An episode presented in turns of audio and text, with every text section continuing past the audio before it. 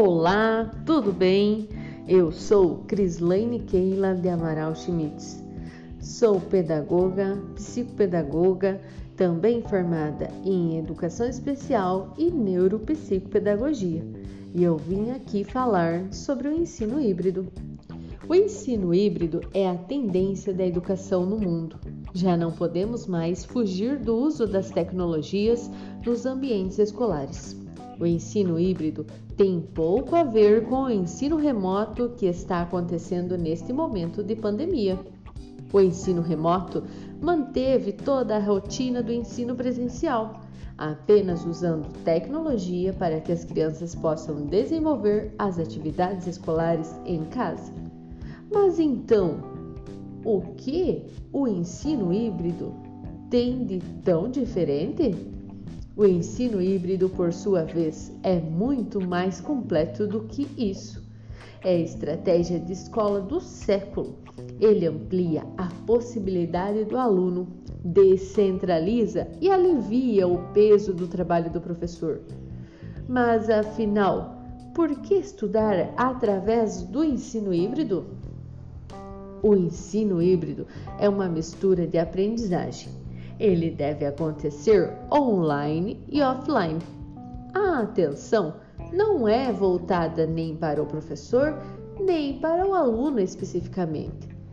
É algo que deve acontecer em conjunto. A casa de cada aluno também é um laboratório de aprendizagem e não necessariamente precisa de registros para que esta aprendizagem aconteça. É uma mistura onde se explora muitos espaços digitais e esses espaços possibilitam aprendizagens infinitas. É uma possibilidade de contínua aprendizagem. O ensino híbrido traz inovação, transformação e modernização para a educação pois possibilita momentos síncronos entre o professor e o aluno, que estarão juntos, mas à distância. Também possibilita um momento assíncrono, onde o professor e o aluno estão em tempos diferentes em uma mesma plataforma. E ainda é possível personalizar percursos de aprendizagem. Portanto, cada instituição pode dar a sua identidade aos projetos que serão aplicados pelas crianças e suas famílias. O ensino híbrido está pautado em quatro dimensões: a dimensão pedagógica, a dimensão tecnológica, a dimensão didática e a dimensão pessoal.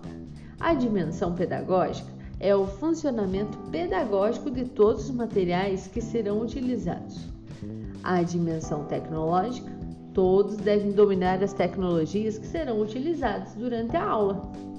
E a dimensão didática é trazer outros meios para alcançar um público maior.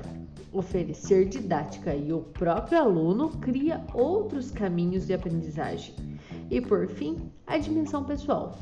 Essa requer que todos nós nos transformamos, nos adequamos às possibilidades tecnológicas com tranquilidade para perpassar as dificuldades.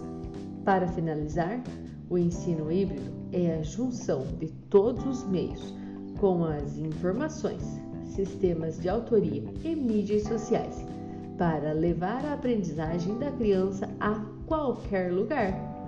Então, agradeço você que me acompanhou até aqui e até a próxima. Tchau!